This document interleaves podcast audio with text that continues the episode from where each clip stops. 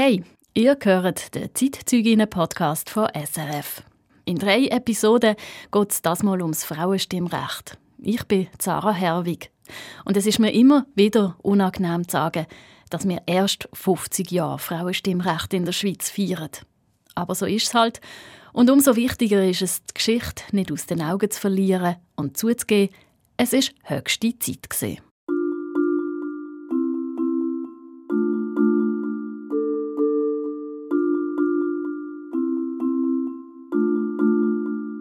Ich habe Zeitzeuginnen gefragt, wie die Zeit rund um die Abstimmung damals für sie war. Sie haben mir ihre Lebenswelt geschildert, damals als junge Frauen in einer männerdominierten Welt, die ich mir heute fast nicht mehr vorstellen kann. In der letzten Episode hat mir Martha Beri Arto von ihrem ersten Urnengang erzählt. Sie war etwas schadenfreudig, weil ihr Mann, ein Ungar, das Bürgerrecht noch nicht hatte und nicht mit dürfen. es ist zwar vielleicht ein bisschen naiv, aber es war gleich irgendwie ein bisschen schön. Gewesen. In der dritten Episode besuche ich dann noch Monika Fischer.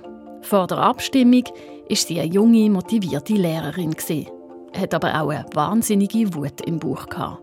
Ich bin vor meiner Schulklasse gestanden, habe die Mädchen angeschaut und das Gefühl, dass die Buben in dieser Klasse, wenn sie mal ein Mann sind, können über alle die gescheiten und halt auch nicht so intelligenten Mädchen bestimmen und die Mädchen und auch ich als Frau nichts zu sagen hat. Und jetzt lernen ihr Annemarie Will-Kohler kennen. Sie war für das Frauenstimmrecht, hat aber in eine Familie hineingeheiratet, die zu den Gegnern gehört hat. Ob es zwischen ihr und ihrer Schwiegermutter, eine Gegnerin vom Frauenstimmrecht, knallt hat, erfahren ihr in dieser Episode. Also ich war dann ein Jahr geheiratet, war hochschwanger, habe meine erste Tochter erwartet und die ist 14 Tage nach der Abstimmung auf die Welt gekommen.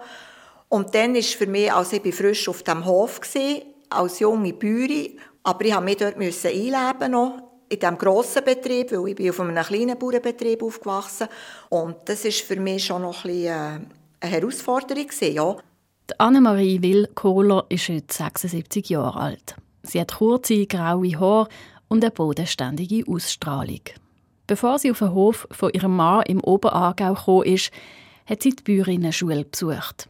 Kaum zu glauben, welche Bedeutung das Frauenstimmrecht in ihrer Klasse damals hatte.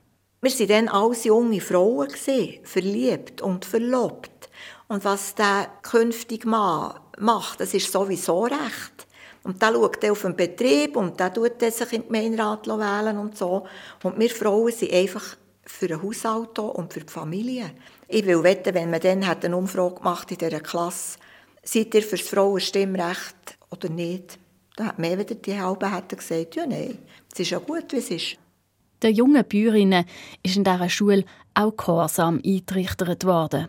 Die Schulleiterin hat gesagt, ihr kommt auf den Hof. Und dort ist dann eine Frau, die dort schon lange hat gelebt und dort ja, quasi das Regime hatte. Und ihr müsst euch dann dort integrieren. Ihr müsst nicht meinen, ihr müsst alles auf den Kopf stellen und ja, mit neuen Ideen kommen und so. Und das hat mir ja dann meine Schwiegermutter auch gesagt. Kaum bin ich dort gesehen. Ich sehe es noch jetzt, wir haben zusammen Blumen eingepflanzt. Eine junge Frau soll von daheim möglichst viel mitbringen, vor allem ja auch halt ja. Was? begütert. Oder es war schön, wenn eine Frau eine gute, äh, grosse Aussteuer mitbringt, aber keine Tradition soll sie mitbringen. Die soll sie daheim lassen, Tradition, auf ihrem Betrieb. Ihre Schwiegermutter war eine resolute Bäuerin, die eine starke eigene Meinung hatte, auch in Sachen Frauenstimmrecht. Meine Schwiegermutter war im Nein-Komitee für das Frauenstimmrecht. Sie war eine vehemente Gegnerin. Mit der Begründung, die Frauen sind daheim, sind für den Haushalt zuständig, für die Familie, für die Kindererziehung, sondern nach dem Prinzip Kinder, Küche, Kirche. Eine verzwickte Situation. Die Annemarie Willkohler war nämlich für das Frauenstimmrecht.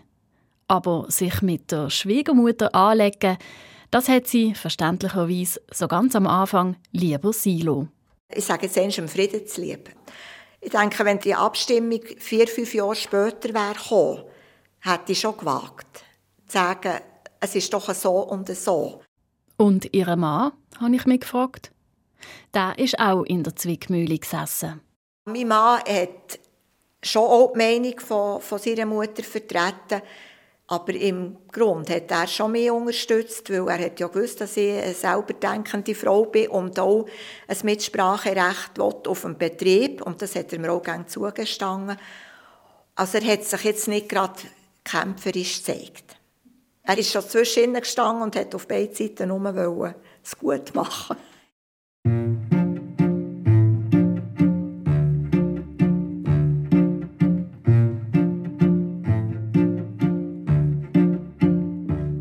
dann das Frauenstimmrecht 1971 angenommen worden ist, hat sich die Situation entspannt. Und rotet mal, wer denn auch engagiert an Turnen ist?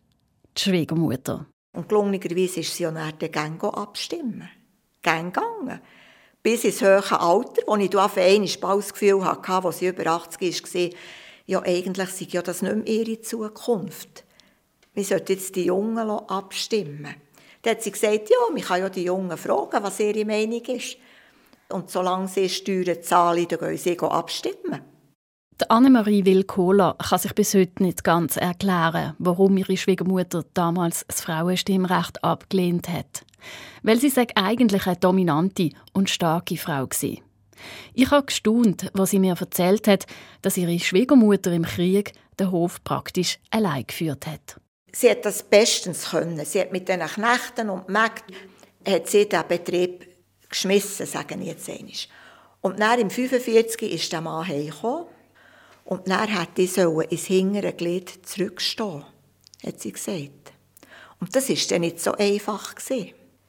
So eine lange Zeit können befehlen und sagen, wie es muss gehen. Und dann kommt der Mann heim und dann will er nachher wieder sagen, wie es geht. Und ich hätte noch so am Morgen fragen, was darf ich heute machen? Obwohl sie in ihrem Bereich etwas hat dürfen sagen und auch fähig war, den Hof allein zu managen, Traditionen sind auf dem Land halt einfach in Stein gemeißelt. Also sie hat ganz klar gefunden, es ist nicht nötig. Weil es ist jetzt äh, Jahrzehnte oder, oder ja, Jahrhunderte so gegangen, dass die Männer haben, äh, abgestimmt und ähm, es ist einfach eine bürgerliche Haltung.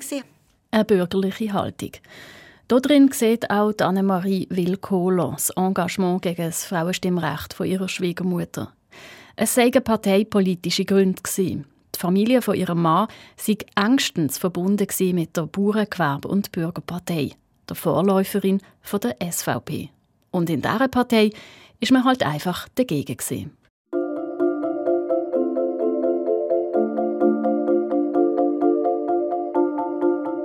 Annemarie Wilkohler hat sich nach der Abstimmung bald auf dem Hof eingelebt.